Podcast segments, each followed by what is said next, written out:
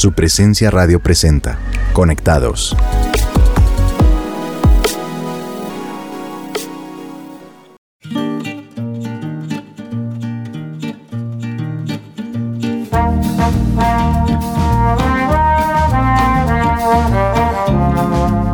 Hola a todos nuestros oyentes, les extendemos un caluroso saludo. Gracias por acompañarnos en Conectados de su presencia radio. Mi nombre es Giovanni González y hoy me acompaña mi preciosa esposa Titi. Hola a todos, qué alegría estar de nuevo en este espacio, hoy con un tema espectacular. Dios santo, Dios justo, Dios amoroso.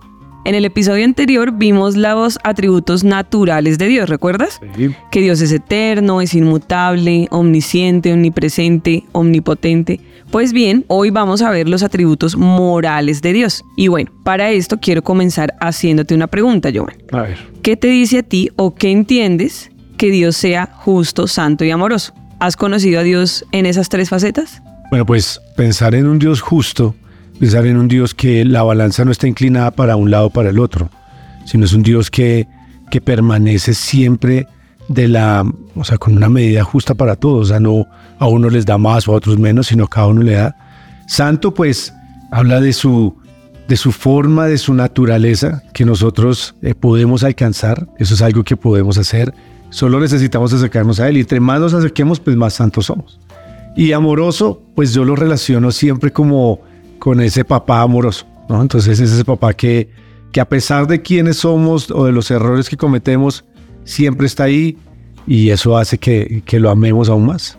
Bueno, Titi, pero yo quiero hacerte también una pregunta a ti. Además de santo, justo y amoroso, ¿cuáles crees que pueden ser otros rasgos o otras características de Dios? Bueno, pues podría quedarme un buen tiempo nombrándolos, pero Dios, Dios es bueno, siempre es bueno, es fiel, es misericordioso, es compasivo, es un Dios detallista, es un Dios tierno, es amigo, es papá, es muchas cosas. Y es que el primer paso para conocer muy bien a alguien, y en este caso a Dios, es identificar cuáles son esos rasgos que hacen parte de su personalidad.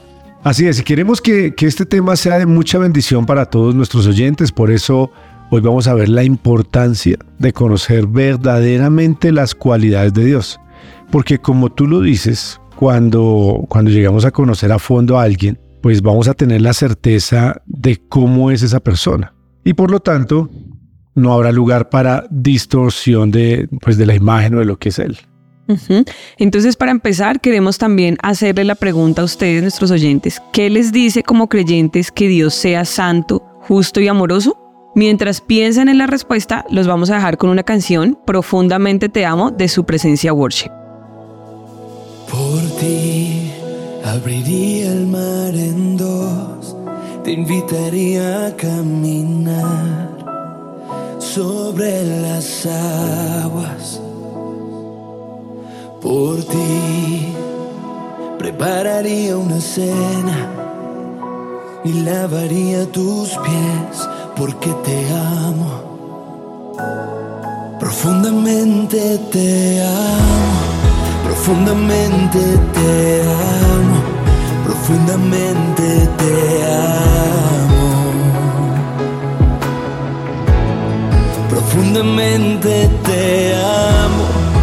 Profundamente te amo, profundamente te amo.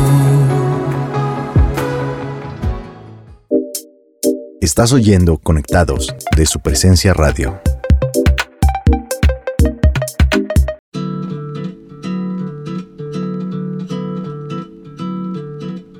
Estamos de regreso en Conectados de su presencia radio. Debo decir que esta canción que acabamos de escuchar resume muy bien el tema que estamos tratando hoy. Dios es amoroso y esa es posiblemente una de sus mayores virtudes. Por eso les habíamos preguntado, ¿qué nos dice como creyentes que Dios sea santo, justo y amoroso? Escuchemos algunas de las respuestas que ustedes nos dieron. En la forma, en la esencia de Dios o como es Él. Entonces, en todo lo que Él hace o lo que vaya a hacer, siempre va a actuar siendo santo, sin que haya maldad en Él. También va a actuar de manera justa, sin tomar de un lado para otro. Y va a hacer también todo con amor, porque nos ama y ama toda la creación profundamente. Bueno, santo yo creo que es esa parte de nuestra esencia que se conecta con Dios. Entre nosotros busquemos más estar en santidad, vamos a estar mucho más cerca de Dios, al punto de que no jugamos con Él, sino que lo tomamos en serio, pero tampoco estamos muy lejos de Él. Y eh, que sea justo, yo lo entiendo por Él no deja pasar por alto las cosas que parecen insignificantes, pero que son malas. Y que al mismo tiempo las cosas que son buenas las recompensa.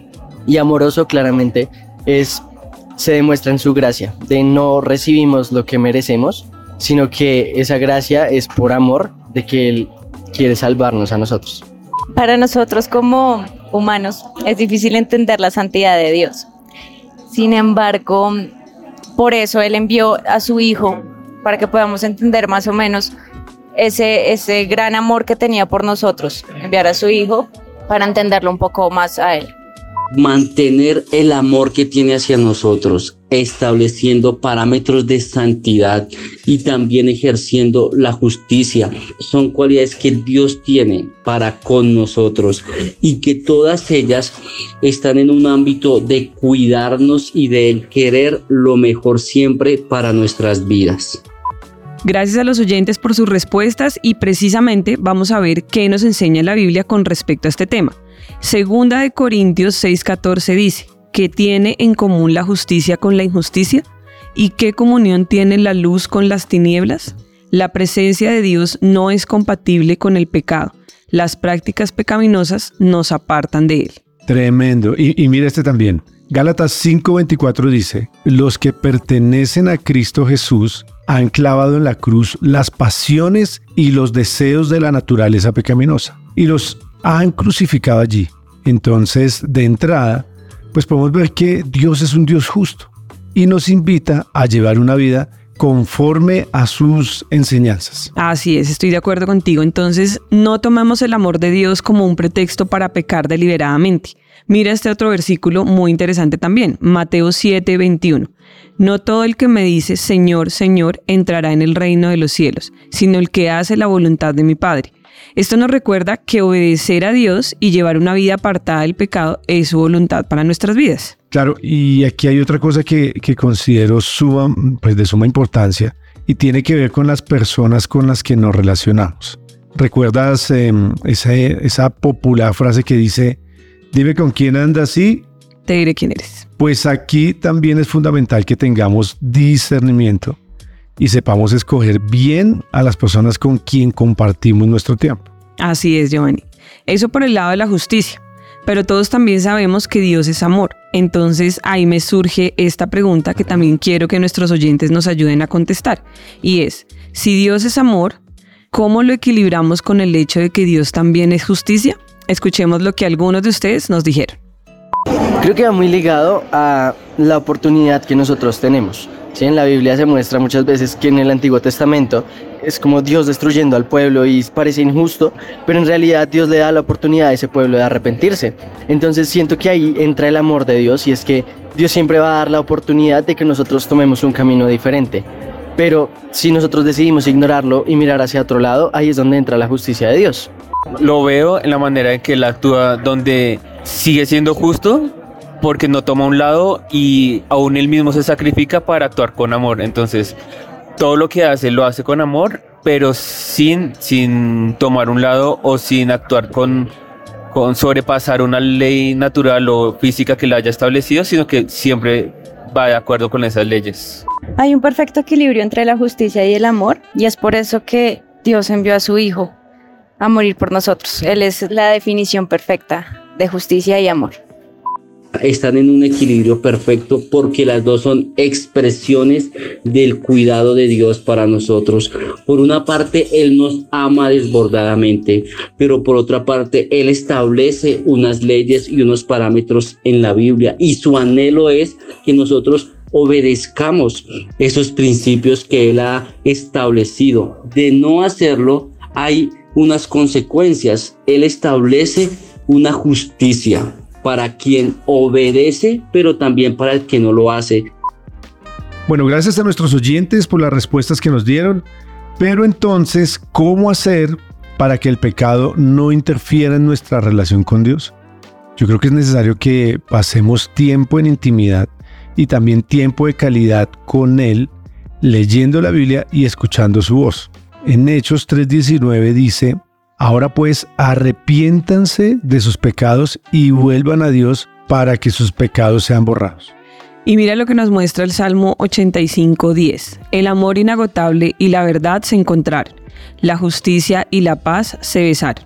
En ese versículo, Dios nos señala la importancia de la justicia y la verdad, por un lado, y el amor y la gracia por el otro. Esto quiere decir que en nuestro día a día, Dios siempre va a estar operando en nosotros su amor y su gracia, pero también su verdad y su justicia. Y con esto último que dijiste, debemos recordar que, por ejemplo, la salvación es un regalo de Dios y Él nos salvó por su gracia y no por nuestras propias acciones. Entonces, la fe en Jesús, o sea, el creer en su sacrificio en la cruz, es lo que nos permite recibir esa gracia salvadora. Podríamos también concluir entonces que la salvación es un regalo divino al cual accedemos mediante la capacidad para creer, no nuestra capacidad para creer, a pesar de las circunstancias, obviamente. Y bueno, con esta reflexión los invitamos a escuchar la siguiente sección en Conectados y ya regresamos con la parte final de nuestro programa.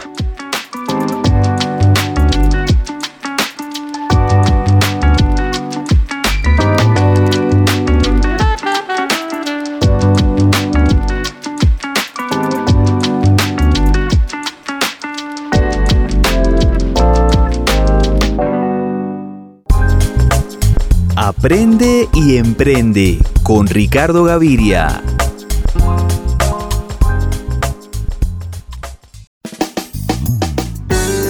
Cuando se trata de emprender, el miedo a la falta de experiencia puede ser paralizante. Muchos emprendedores potenciales se sienten desalentados y renuncian a sus sueños debido a la creencia de que la falta de conocimientos previos es un obstáculo insuperable. Sin embargo, es crucial comprender que la experiencia no es el único factor determinante para el éxito empresarial. En realidad, existen diversas estrategias para superar este temor y lograr el éxito financiero y profesional deseado. La primera clave para superar el miedo a la falta de experiencia es reconocer que todos los emprendedores exitosos comenzaron desde cero, pero comenzaron desde un sueño. incluso los empresarios más destacados tuvieron que enfrentar su falta de conocimiento en algún momento. La diferencia radica en su disposición para aprender y adaptarse rápidamente, porque la curiosidad y la voluntad de adquirir nuevas habilidades son fundamentales para vencer este obstáculo.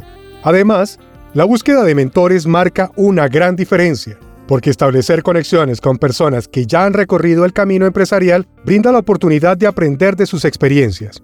Los mentores pueden ser valiosos consejeros, brindar orientación personalizada y compartir su conocimiento adquirido a lo largo de los años. Y si lo vemos bien, aprovechar su experiencia puede ayudar a acelerar el crecimiento y evitar cometer errores costosos. La capacitación también desempeña un papel fundamental en la superación del miedo a la falta de experiencia.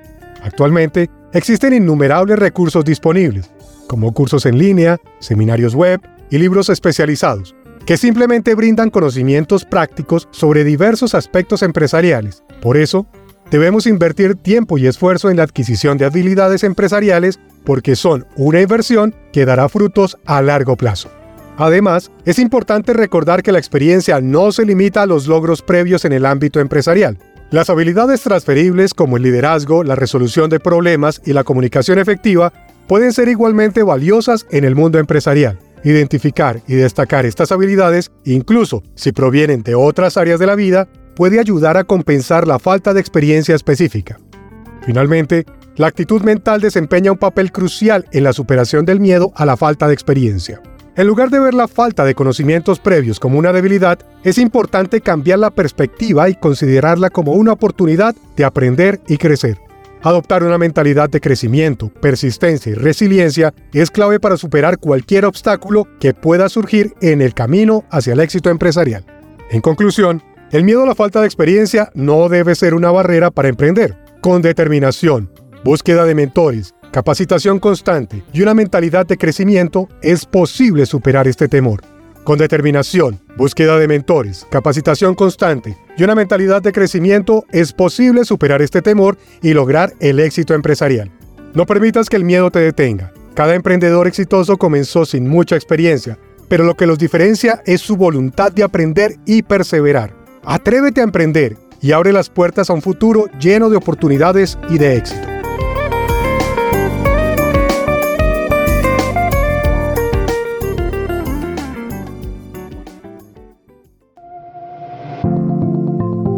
Seguimos en Conectados.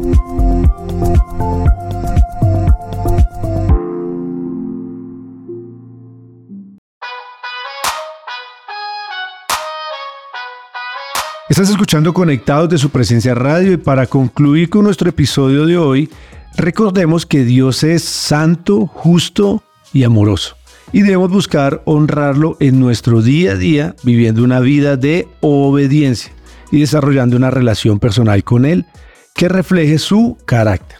Y también recordemos que Jesús en su sacrificio en la cruz nos mostró el perfecto equilibrio entre la gracia y la justicia resaltando la importancia de cumplir los mandamientos sin caer en el legalismo. Todos pecamos, pero aunque Jesús perdona todas nuestras faltas y fuimos redimidos por su sangre, esto no significa que podemos dejar que el pecado se nos convierta en una práctica habitual, porque como lo hemos visto también en otros episodios, el pecado afecta nuestra relación con Dios. Así que vamos a orar y vamos a hacerlo teniendo en cuenta los siguientes puntos. Un, primer punto, o en primer lugar, podemos o vamos a renunciar más bien a, las ideas preconcebidas que hemos tenido de Dios. Por ejemplo, que es un Dios furioso, condenador, con deseos de venganza. En segundo lugar, vamos a renunciar a las malas interpretaciones que hemos tenido del amor de Dios. Por ejemplo, corrientes como la hipergracia, que nos sugieren que podemos pecar en exceso porque Dios igual nos perdona en exceso. En tercer lugar, renovemos nuestra mente echando fuera esas ideas. En cuarto lugar, vamos a pedirle a Dios perdón por nuestros pecados y vamos a renunciar a ellos. Y en quinto y último lugar, vamos a arrepentirnos y vamos a tomar la decisión de buscar su presencia en santidad, justicia y amor. Así que, teniendo en cuenta estos puntos, vamos a orar juntos. ¿Les parece? Padre, te queremos dar gracias porque hoy estamos aprendiendo una verdad en nuestro corazón, Señor y es que tú eres santo, tú eres amoroso. Y, y tal vez, Señor, hemos tenido ideas preconcebidas, tal vez hemos llegado a pensar que tú eres un Dios distante, un Dios lejano. Tal vez hemos pensado que tú eres un Dios que no se fija en nosotros, que no somos importantes para ti, que tal vez no somos de tus favoritos, o que tal vez tú estás bravo con nosotros, que tal vez eres un Dios que solamente quiere cobrar venganza. Hoy te pedimos, Señor, que, que eso que hemos creído lo podamos sacar de nuestro corazón Hoy renunciamos, Señor, a esa mentira y a ese engaño con el que hemos estado. Hoy quitamos todo pensamiento y echamos fuera todas esas ideas, todos esos argumentos y pensamientos que llegaron a lo profundo y que quisieron, Señor, hacernos ver que, que tal vez acercarnos a ti era difícil. Por eso hoy nos arrepentimos y hoy tomamos la decisión de buscarte a ti, buscar tu presencia, acercarnos a ti, poderte mirar a los ojos saber que tú eres un Dios santo, justo, saber que tú eres amoroso, que tú siempre permaneces con nosotros y que tú no nos has dejado. Pero Señor, hoy también venimos delante de ti y hoy queremos renunciar a esas malas interpretaciones que hemos tenido acerca de tu amor, a creer que porque nos amas, porque eres un Dios bueno, entonces podemos hacer lo que queramos, Señor, podemos dejar de obedecer o podemos acomodar la palabra a lo que nosotros queremos escuchar. Hoy renunciamos a esa mentira de creer que tu amor nos permite seguir pecando deliberadamente cuando realmente lo que estamos haciendo es no mostrándote nuestro amor hacia ti. Señor, te pedimos perdón. Te pedimos perdón por esos pecados que tal vez los hemos convertido en un hábito para nosotros y nos han alejado de ti. Hoy te pedimos perdón, Señor, y renunciamos a esto, Dios. Y hoy queremos reconocer, Señor, que tú eres un Dios bueno, que tú eres un Dios amoroso, que tú eres santo, que tú eres justo. Pero hoy te pedimos que nos ayudes a que esto sea una realidad en nuestra vida y que podamos vivir una vida conforme a tu voluntad, conforme a tu corazón, mostrándote también nuestra obediencia y con eso mostrándote también nuestro amor hacia ti, Señor. Oramos en el precioso nombre de Jesús. Amén. Amén, amén. Recuerda que mm, si quieres ser parte de un grupo de conexión en nuestra iglesia, el lugar de su presencia, puedes comunicarte al teléfono 601-746-0202 o por la página web www.supresencia.com en la pestaña de Conéctate. Allí encontrarás más información. Y si te gustó este episodio, búscanos como Conectados de Su Presencia Radio y suscríbete a nuestro podcast en tu plataforma digital favorita. También puedes buscarnos en supresenciaradio.com. Bueno, gracias por escucharnos. Nos vemos en una próxima oportunidad. Listo, gracias. Me hace